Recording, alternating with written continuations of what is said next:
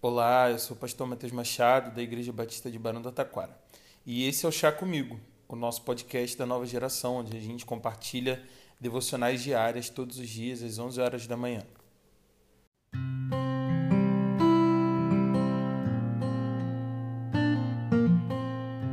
Provérbios no capítulo 13, no versículo 12, nos diz: A esperança que se retarda deixa o coração doente, mas o anseio satisfeito é a árvore de vida.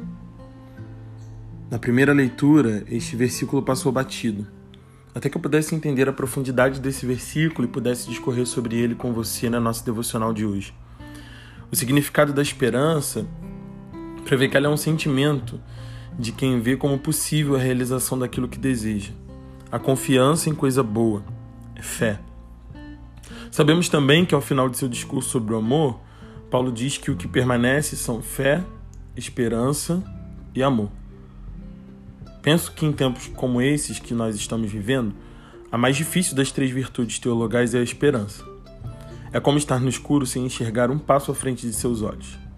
Aos poucos, a vida vai retomando seu curso natural, seja lá o que se entende por natural agora depois do que nós vivemos em 2020. E na mesma medida, o sentimento que temos é de que podemos esperar cada vez menos sobre o futuro. Recentemente, assistindo a série da HBO Years and Years, fui levado a pensar no que vai acontecer com o nosso planeta nos próximos anos. E mesmo os mais otimistas parecem não ter boas notícias.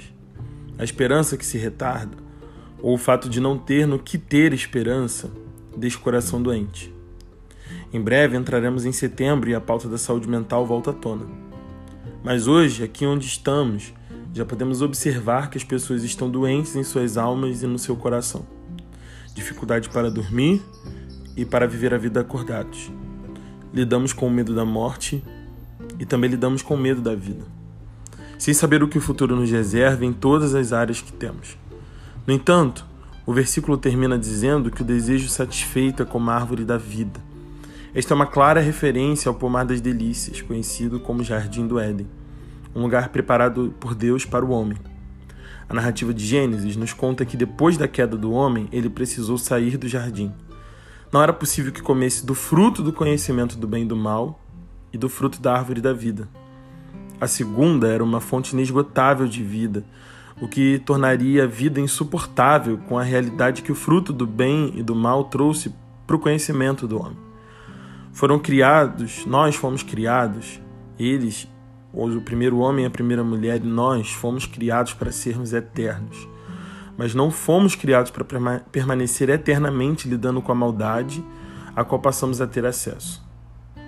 Deus não nos queria inocentes. Ele nos queria limpos de toda essa sujeira.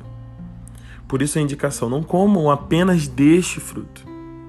Assim, a escolha deste primeiro homem recaiu sobre toda a humanidade.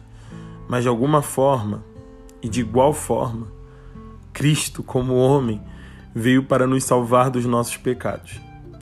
Hoje, novamente, podemos sonhar com um dia em que não precisaremos mais lidar com essas dores e sofrimentos, com a esperança tardia e com a expectativa angustiante.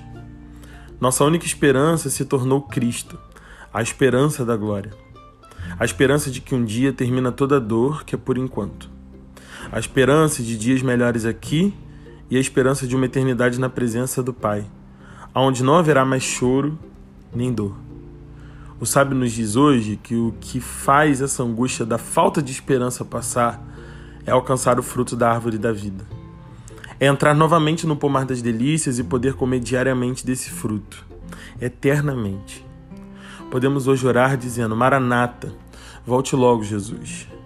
Mas também podemos pedir: Senhor, em tempos difíceis como estes, Seja tu a nossa esperança.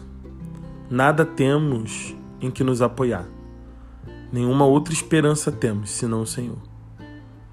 Que Deus nos abençoe e que Jesus seja a nossa esperança. Não a esperança tardia que adoece o coração, mas o anseio satisfeito pela árvore da vida. Que Deus te abençoe. Até breve.